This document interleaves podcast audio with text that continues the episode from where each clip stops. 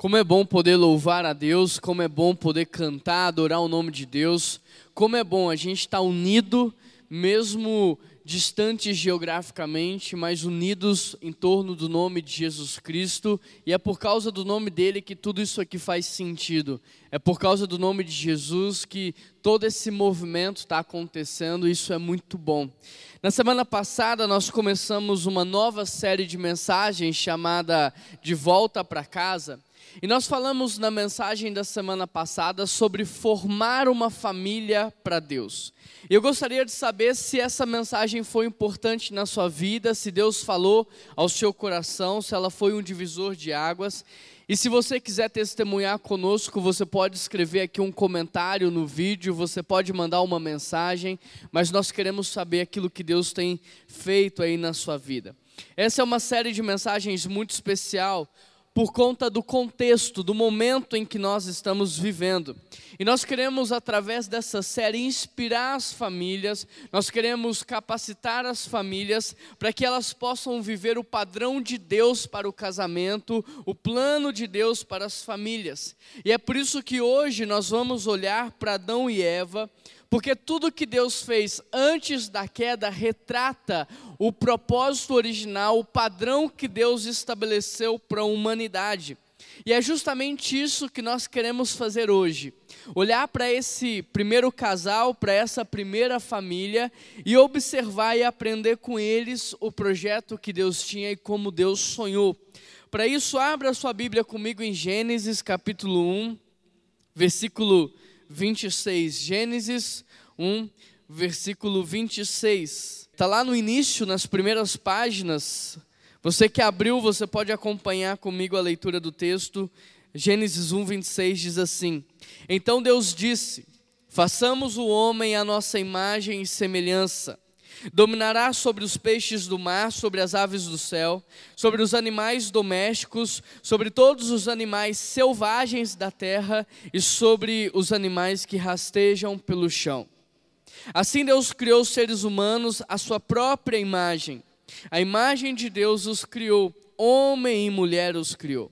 Então Deus os abençoou e disse: Sejam férteis e multipliquem-se encham e governem a terra, dominem sobre os peixes do mar, sobre as aves do céu e sobre todos os animais que rastejam pelo chão. Querido, ao olhar para esse texto, a primeira coisa que nós podemos observar é que Deus criou o homem. Parece simples, mas há algo de muito especial nessa afirmação. Porque para criar o homem, Deus disse: façamos o homem a nossa imagem e a nossa semelhança. E para que nós possamos entender o que Deus está fazendo aqui, nós precisamos, num momento como esse, recorrer ao hebraico para captar a ideia central. Porque quando Deus está dizendo, façamos o homem à nossa imagem, Ele está usando a palavra no hebraico que é tislen. E tislen significa projetar uma sombra, produzir uma sombra. Em outras palavras, o que Deus está dizendo é: vamos criar alguém que será a nossa imagem na terra, que será a sombra do que nós somos na terra. Tislen significa nada mais, nada menos do que nós somos a sombra de Deus. E para que isso faça ainda mais sentido para você, uma sombra ela não tem existência própria.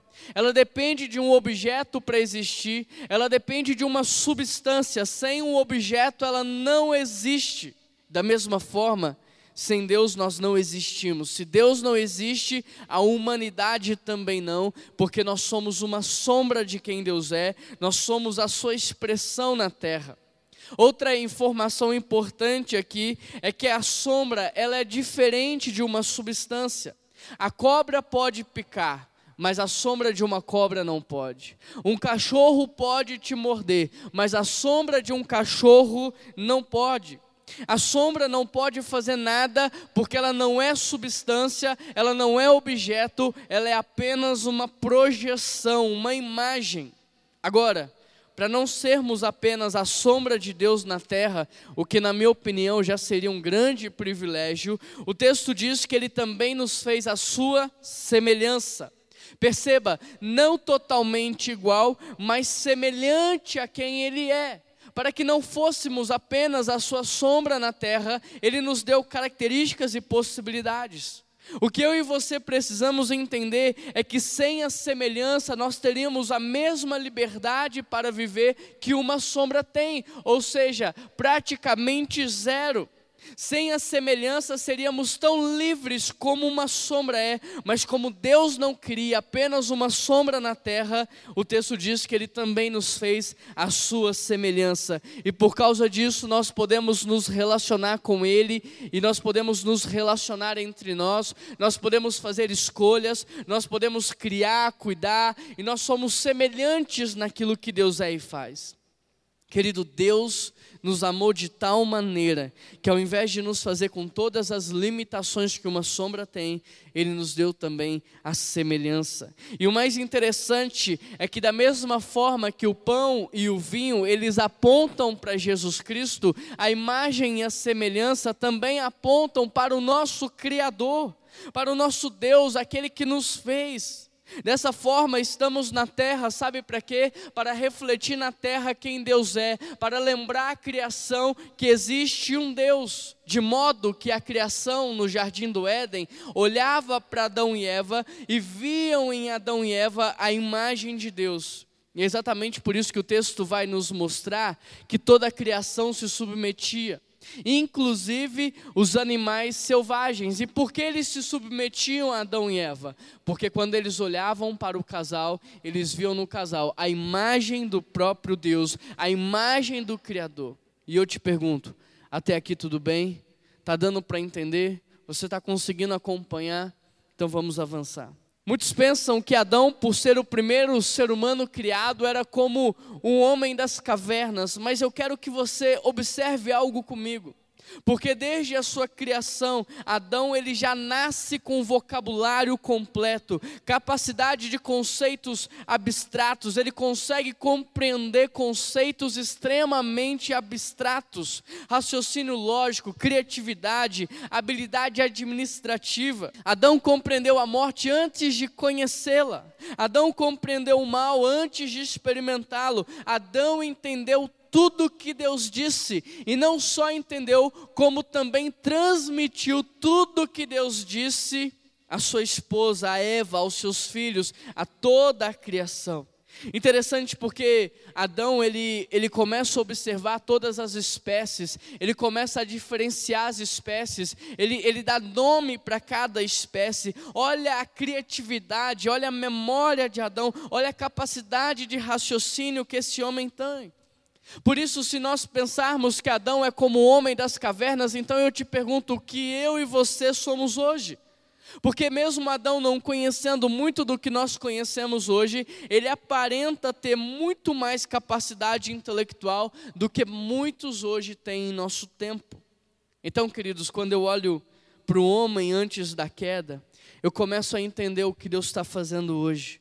Quando eu olho para Adão, eu começo a entender o que Jesus Cristo, através do Espírito, está fazendo na humanidade hoje, porque sem Jesus Cristo eu estava completamente perdido. Sem Jesus Cristo, eu estava desviado do meu propósito, eu não refletia na terra a imagem do meu Criador e eu vivia em constante guerra, tanto comigo quanto com as pessoas que estavam perto de mim. Mas sabe o que Jesus Cristo tem feito na minha vida? Ele tem restaurado na minha vida a imagem de Deus. Ele tem restaurado na minha vida a imagem do Criador. E por causa de Jesus Cristo, eu tenho entendido o meu propósito de vida na terra e eu tenho vivido em paz. Jesus Cristo, Ele está nos capacitando para nós sermos a imagem de Deus na terra.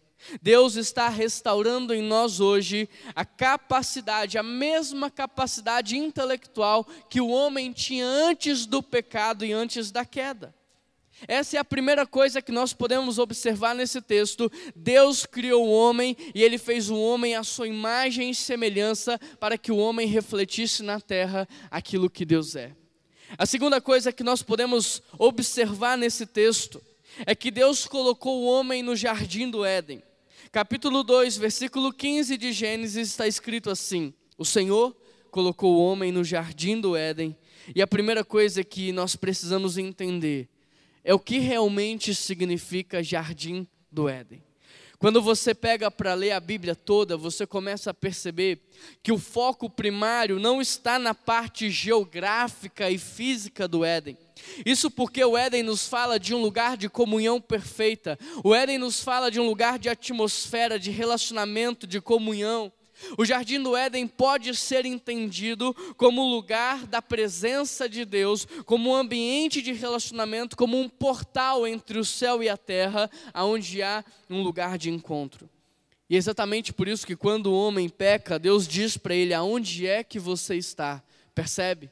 Deus não está perguntando aonde Adão está geograficamente, porque Deus sabe. O que Deus está perguntando é aonde você está, que nós não estamos mais na atmosfera do relacionamento. Aonde é que você está, que você saiu do lugar de encontro, que você não permanece mais no lugar da intimidade, que você não desfruta mais da minha presença.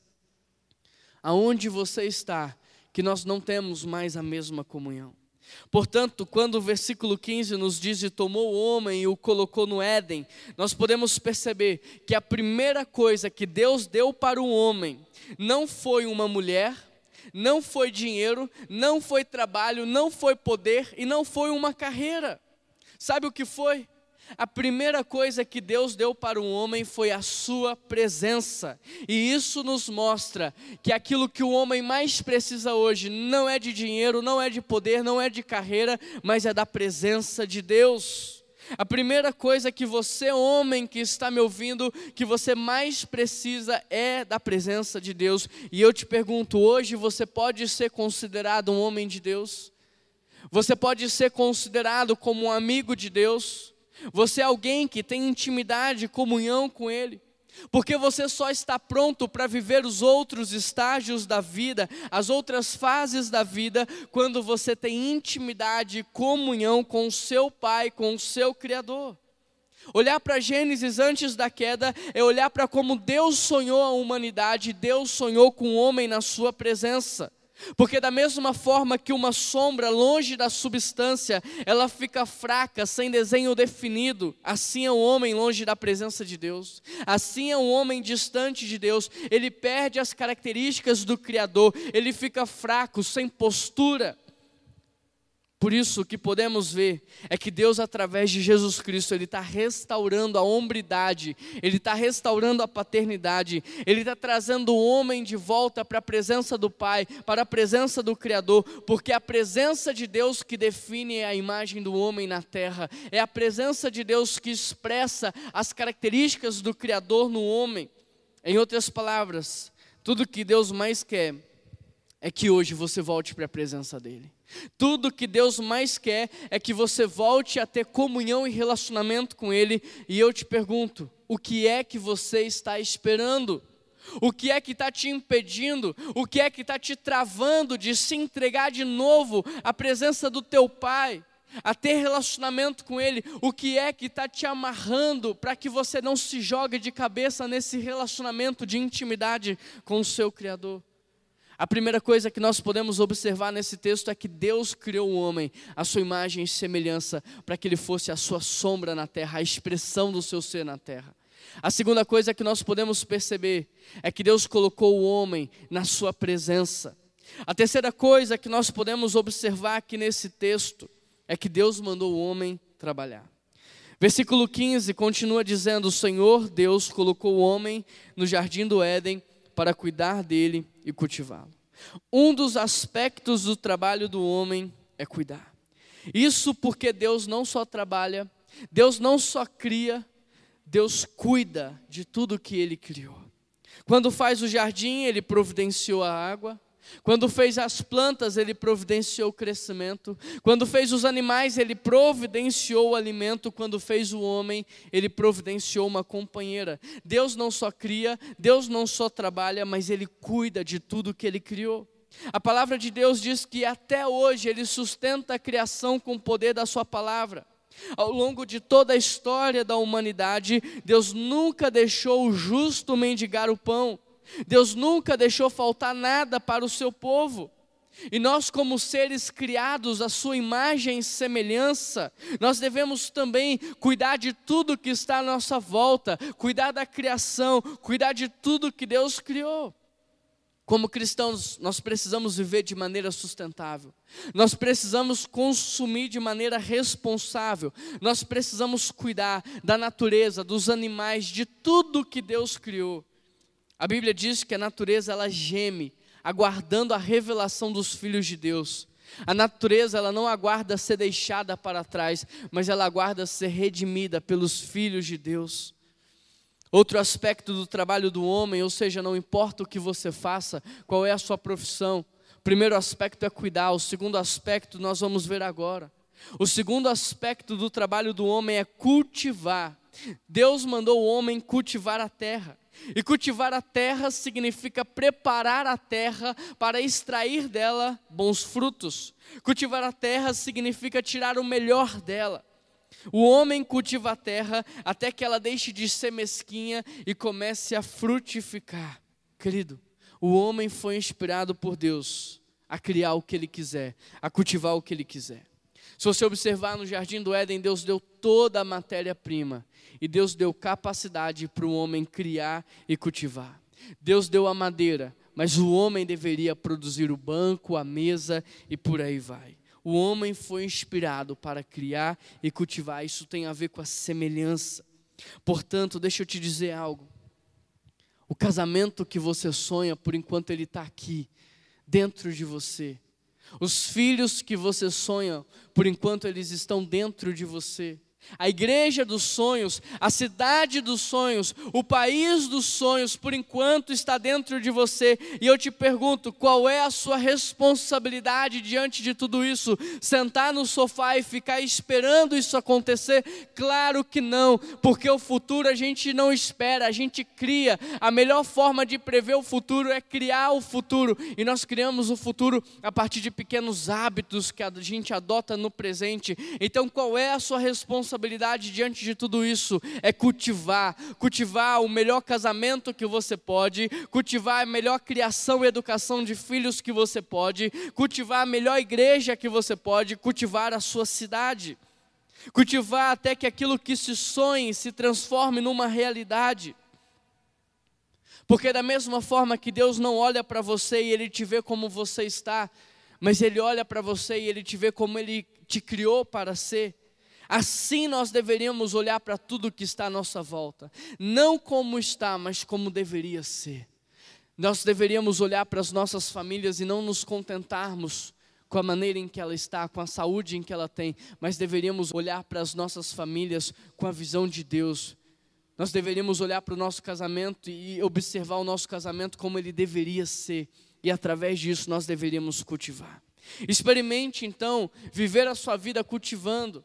Enquanto você caminha pela rua, vá orando, dizendo: Deus, esses moradores de rua, eles poderiam estar trabalhando, e você vai abençoando, você vai orando, e você vai trabalhando para gerar emprego, gerar oportunidade, diminuir a desigualdade social. Quando você estiver caminhando pela cidade, você vê fábricas fechadas, lojas fechadas, comece a chorar, dizendo: Deus, isso aqui pode ser geração de emprego, de renda, abençoa. Comece a cultivar por onde quer que você vá. Experimente olhar para tudo à sua volta, não como está, mas como poderia ser. A sua função como homem não é apenas trabalhar, mas é cuidar, é cultivar. A sua função como homem não é apenas sustentar a sua família, mas é ajudar a sua esposa a encontrar o sentido da vida dela, o propósito da vida dela. É fazer com que a sua esposa alcance o seu potencial máximo.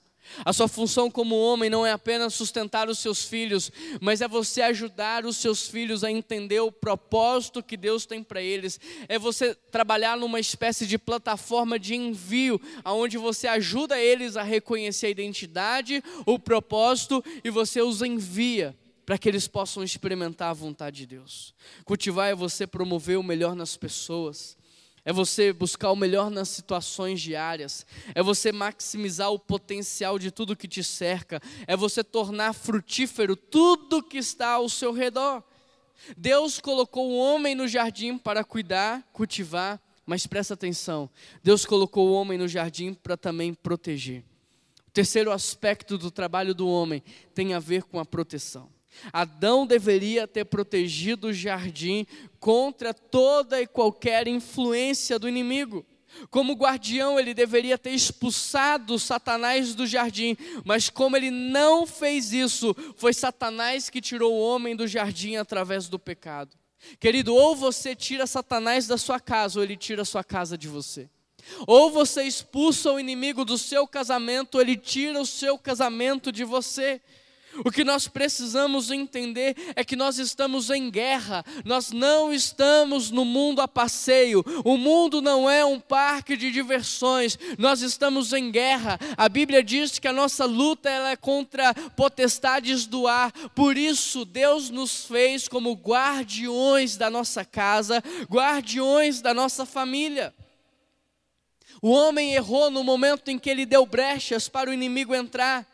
Ele errou no momento em que ele deu abertura para Satanás entrar, e não só deu abertura, como ele parou para ouvir o que o diabo tinha a dizer.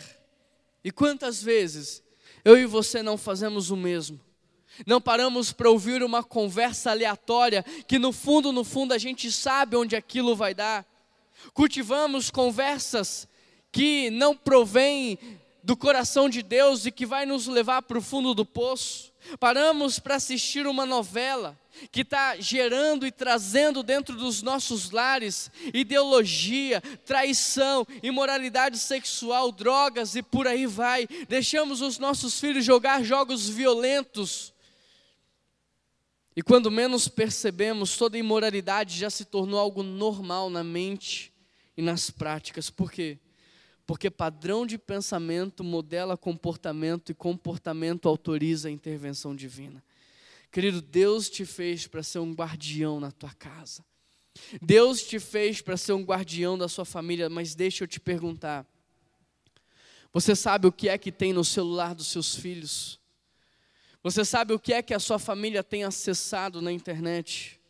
Você já parou para jogar os jogos que os seus filhos jogam?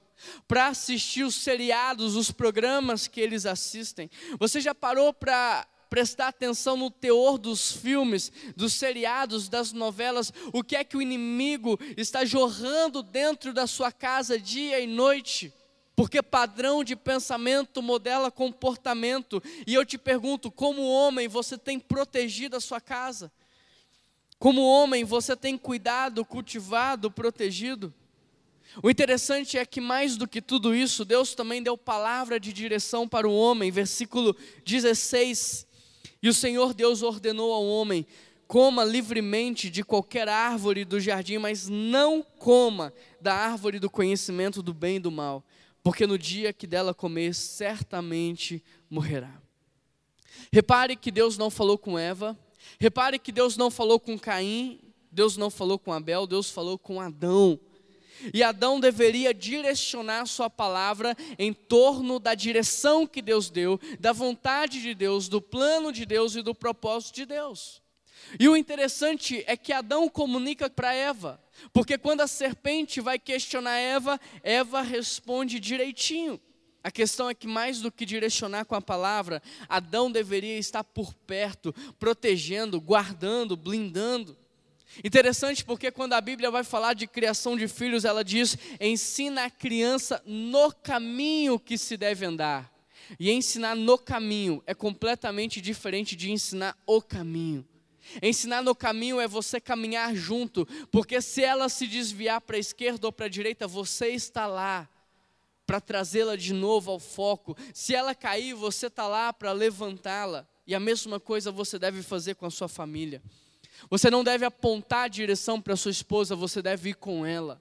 Você não deve apontar a direção para os seus filhos, você deve ir com eles. Deus deu a palavra de direção para você. E aqui cabe uma reflexão: você está atrás do poder de Deus ou você está atrás da revelação? Porque quem precisa de poder é funcionário. Filhos não precisam de poder, filhos já nascem ponderados. O que filhos precisam é da revelação da vontade do Pai. Você conhece a vontade de Deus? Você conhece o propósito, o projeto de Deus? Você conhece a palavra? E mais do que isso, eu te pergunto: você está pastoreando a sua casa, dirigindo a sua casa em cima do seu achômetro ou em cima do que a palavra diz?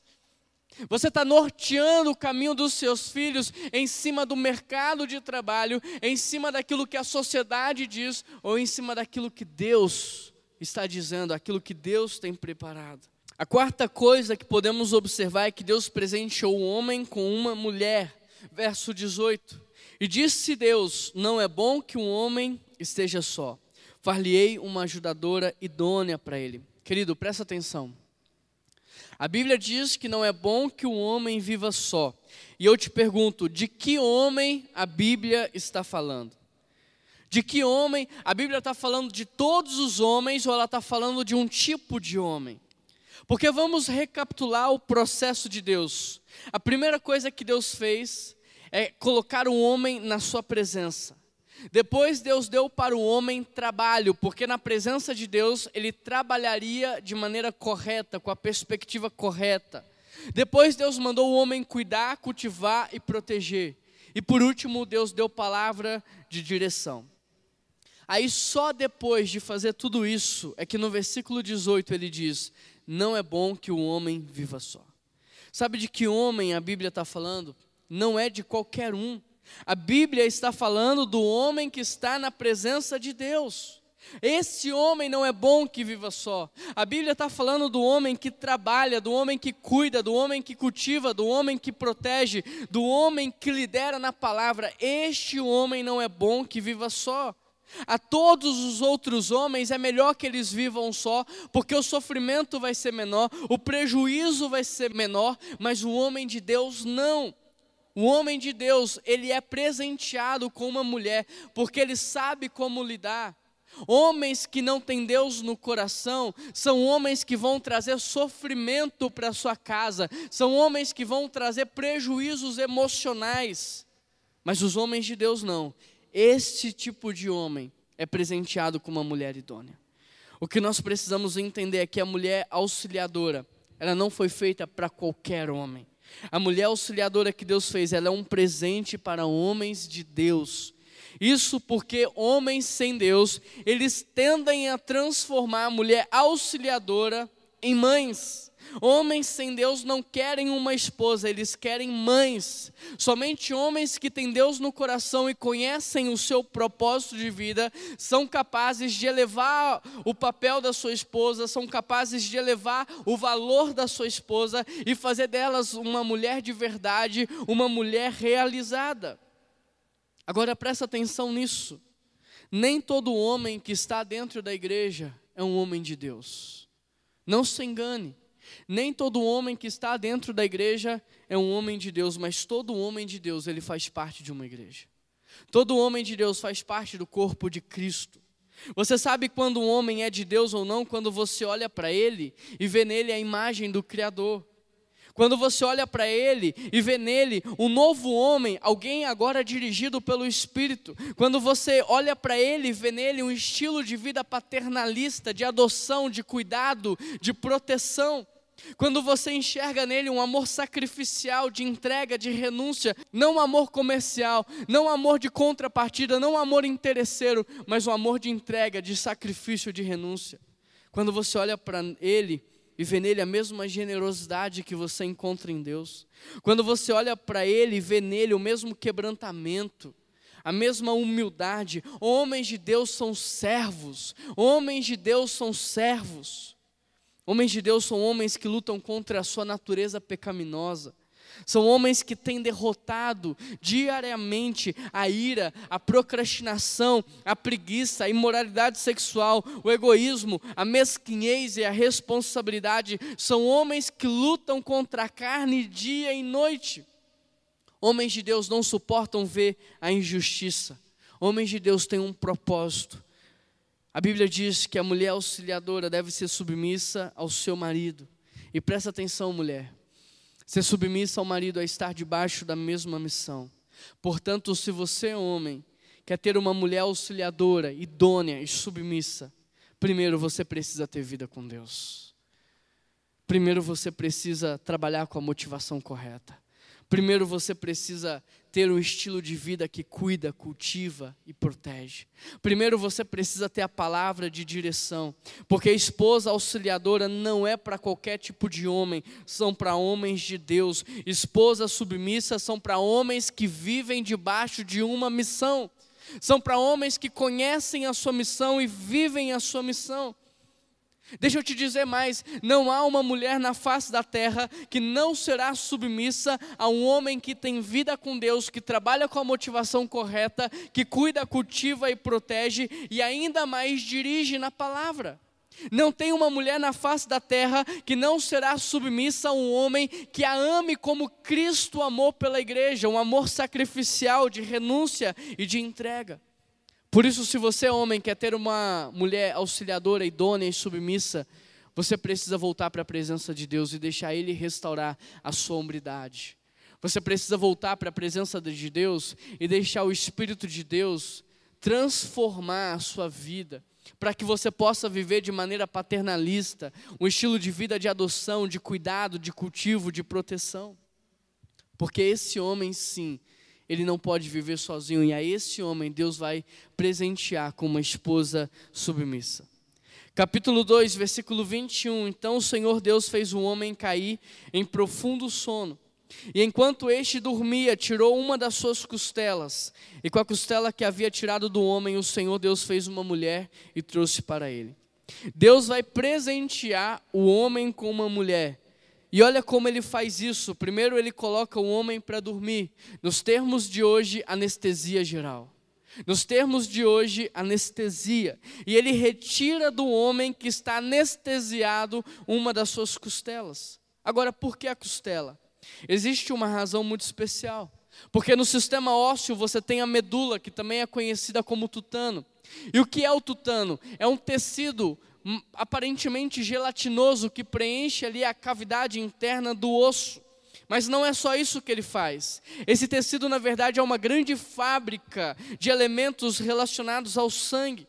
A medula óssea, portanto, encontrada dentro da costela, contém o que nós chamamos de células tronco, células multipotentes, ou seja, que produzem vários tipos de células. Em outras palavras, a célula tronco constitui o um material perfeito para uma clonagem humana.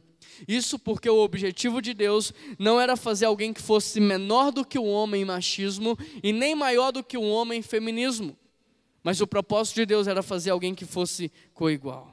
Deus não fez apenas uma ajudante, Deus não fez uma empregada, Deus não fez alguém abaixo nem alguém acima, Deus fez um ser humano, Deus fez uma mulher, Deus fez alguém que fosse capaz de corresponder ao homem em todos os sentidos da sua palavra. Deus fez alguém que fosse capaz de completar o homem, alguém que fosse capaz de se relacionar, cuidar, cultivar e proteger. Portanto, quando Deus faz a mulher da costela, Ele está fazendo alguém para também estar na sua presença. Quando Deus faz a mulher da costela, Ele está fazendo alguém que também vai cuidar, alguém que também vai cultivar, alguém que também vai proteger, alguém que também vai direcionar. E nós vemos isso na descrição bíblica da mulher virtuosa em Provérbios, porque a mulher virtuosa, de acordo com a Bíblia, é a mulher que está na presença de Deus. O texto diz: ela teme ao Senhor. É a mulher que produz, ela trabalha dentro e fora de casa. É a mulher que cuida daqueles que estão ao seu lado. É a mulher que cultiva o melhor. É a mulher que protege. É a mulher que tem a palavra. A Bíblia diz que ela edifica o seu lar. E é exatamente por isso que quando Deus apresenta Eva para Adão, Adão diz: Esta sim. Agora sim, o Senhor acertou em cheio, porque ela é osso dos meus ossos e ela é carne da minha carne. E eu te pergunto: que mulher é essa que deixa o homem tão maravilhado? Que mulher é essa que deixa o homem extasiado? Essa é a mulher idônea que está na presença de Deus da mesma forma que o homem está, que tem palavras de sabedoria da mesma forma que o homem tem, que auxilia, que cuida, que cultiva. O que fazia o casamento de Adão e Eva funcionar era o fato dos dois estarem na presença de Deus. Adão conheceu Eva na presença de Deus e Eva conheceu Adão na presença de Deus. Foi assim que Deus fez para ser, foi assim que Deus fez para acontecer. E como consequência da presença de Deus, Os dois agora trabalham com a perspectiva correta. Os dois agora exercem cuidado, cultivo, proteção. Os dois entenderam o propósito de Deus para a vida deles. A quinta coisa que nós podemos observar é que Deus criou uma família.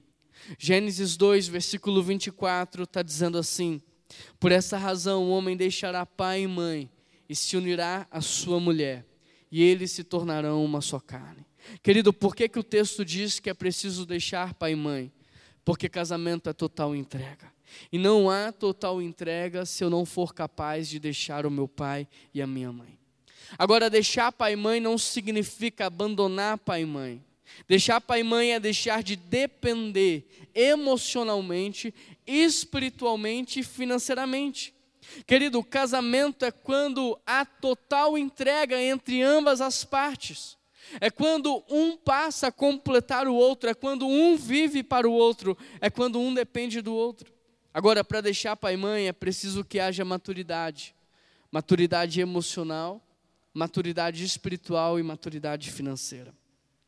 E exatamente por isso que antes de Deus dar uma mulher para o homem, Ele primeiro deu a sua presença.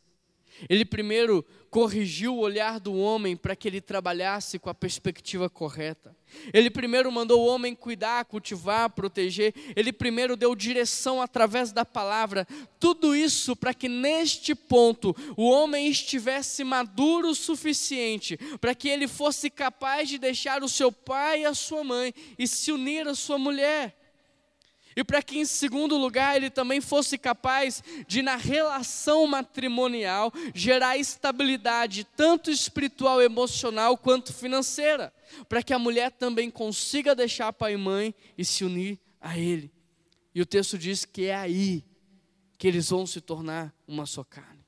O interessante é que o homem deixa pai e mãe quando ele se torna maduro em Deus. E ele transfere essa dependência que ele tinha dos pais para Deus.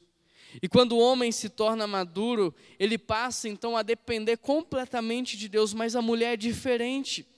A mulher só deixa pai e mãe quando ela encontra um homem maduro, que gera essa estabilidade para que ela possa transferir a dependência que ela tinha nos pais para agora o homem da sua vida. Por isso, se você, homem, tem uma mulher que ainda não deixou o pai e a mãe, se você, homem, tem uma mulher que ainda não é auxiliadora, submissa e nem idônea, ao invés de culpá-la, volte para a presença de Deus e deixe Ele restaurar a hombridade na sua vida. Ao invés de culpá-la, comece a crescer na presença de Deus, para Ele restaurar a imagem dele na sua vida, para que você seja na terra a expressão de quem Deus é. A melhor forma de você descobrir o poder que há na sua hombridade é você voltar para Deus e deixar Ele trabalhar a sua identidade. Todo o restante, presta atenção nisso, todo o restante, equilíbrio emocional, equilíbrio espiritual e recursos financeiros são consequências da sua identidade restaurada.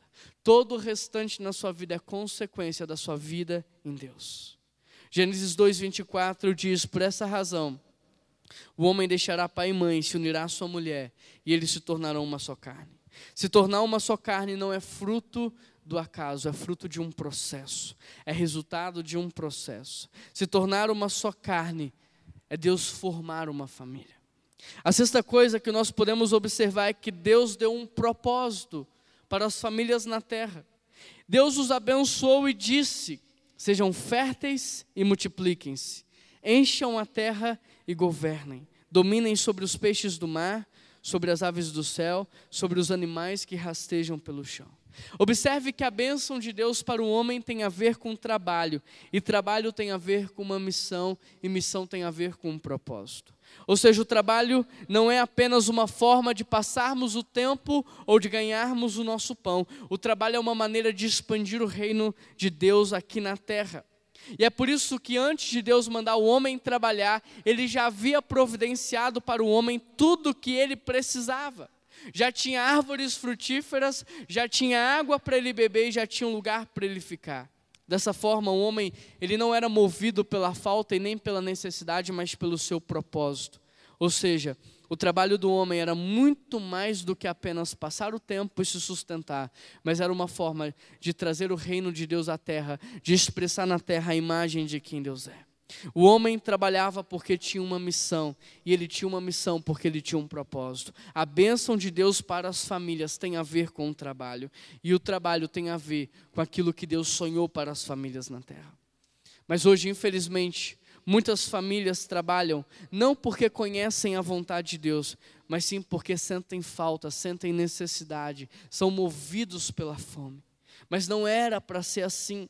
E é por isso que a partir da nossa reconciliação com Cristo, nós voltamos a viver o projeto original de Deus para as nossas vidas. Quando você entende o projeto, o propósito que Deus tem para você, você passa a trabalhar de maneira diferente, e quando você faz isso, sabe o que acontece? Tudo passa a dar certo. Aonde você coloca as suas mãos prospera, por quê? Porque agora você não trabalha para comer, mas você trabalha para repartir. Você não é movido pela fome, você é movido pelo propósito. E quem conhece a vontade de Deus, ele é assertivo em tudo que faz. Então Deus abençoou o homem e disse: Sejam férteis, multipliquem, encham e governem a terra. O que nós precisamos entender é que Deus ele não trabalha com indivíduos, Deus trabalha com famílias. Da mesma forma que Adão e Eva eram responsáveis pela criação, Caim e Abel também eram. De modo que Caim cuidava da terra e Abel cuidava dos animais. Ambos deram continuidade à missão da família. Deus não trabalha com indivíduos, Deus trabalha com famílias. Por isso, a sua família, ela não foi formada sem um propósito. Deus tem um projeto para a sua família na terra. Deus tem um propósito, Deus tem uma missão. E o propósito da sua família é reconciliar a humanidade com Deus, é reconciliar a criação com Deus. O seu propósito enquanto família é expressar a imagem de Deus na terra, é lembrar a criação de que existe um Deus que governa. Deus tem um propósito para as nossas famílias, Deus tem uma visão para as nossas famílias, Deus tem uma missão. Agora, por que que muitas famílias não dão certo? Por que, que muitas famílias não funcionam? Sabe por quê? Porque homem e mulher saíram da presença de Deus. E como consequência, eles passaram a viver com a motivação errada. Passaram a trabalhar com a motivação errada. E portanto, repare que ao invés de cuidar da criação, homem e mulher se transformaram em exploradores, famintos e responsáveis. Ao invés de cultivar o melhor nas pessoas, eles se transformaram em abusadores emocionais. Ao invés de proteger os mais fracos, eles se tornaram agressores. Ao invés de dar direção, a verdade é que eles estão perdidos e confusos. Quando Adão e Eva saíram da presença de Deus, automaticamente eles começaram a se acusar. Eles se constrangeram mutuamente, eles sentiram vergonha e medo. Eles destruíram as suas vidas e a vida dos seus filhos. Sabe por que, que muitas famílias não funcionam hoje? porque também elas saíram da presença de Deus e perderam a visão celestial, perderam o propósito. E sem visão, a Bíblia diz que o povo perece. Sem visão, há divisão. Sem visão, não há unidade. Queridos, Deus criou a família por causa disso.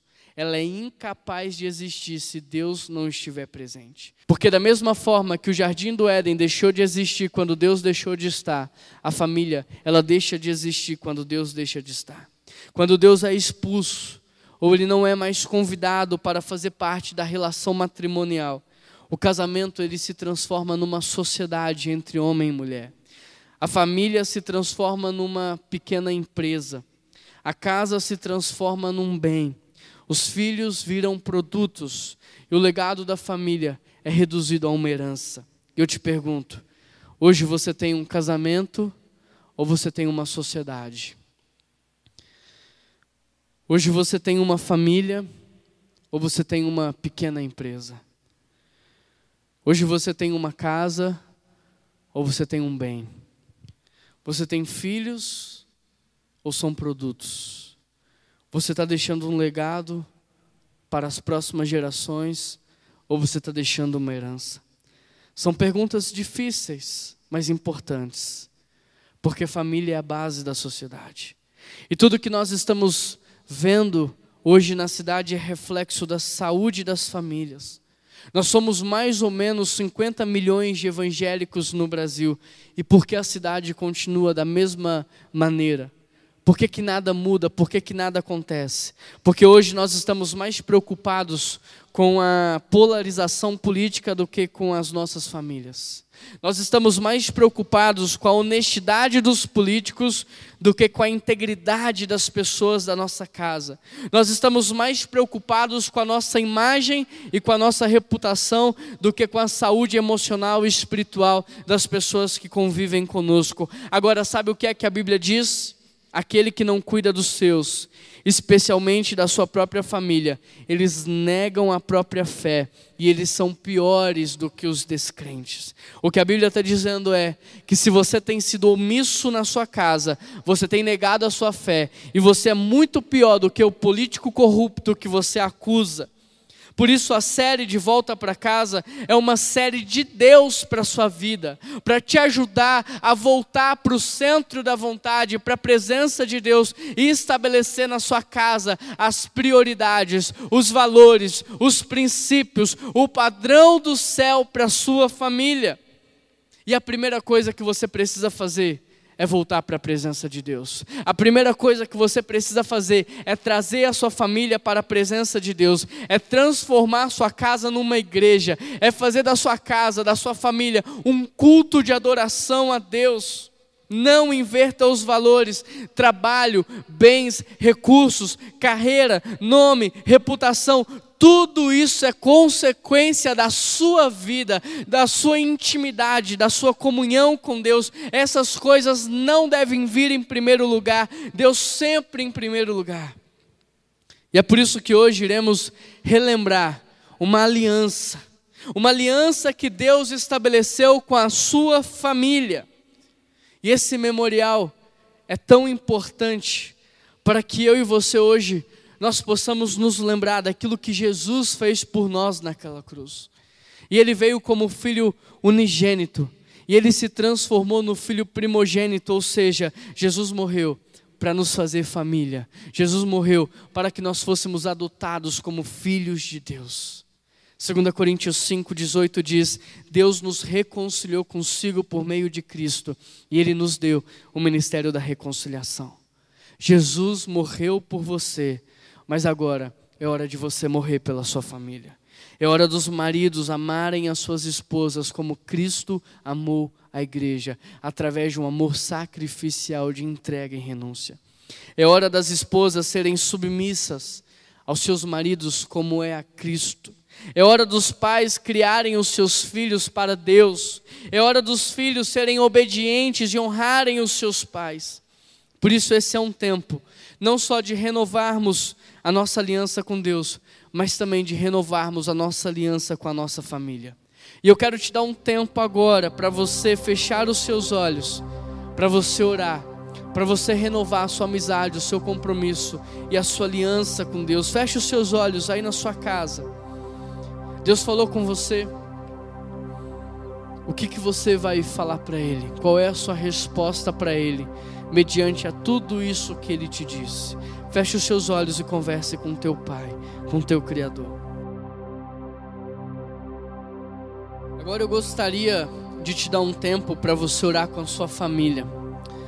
Talvez esse é o momento em que você vai dar a mão para sua esposa, para os seus filhos Talvez esse é o momento que você vai se lembrar dos seus pais, dos seus irmãos.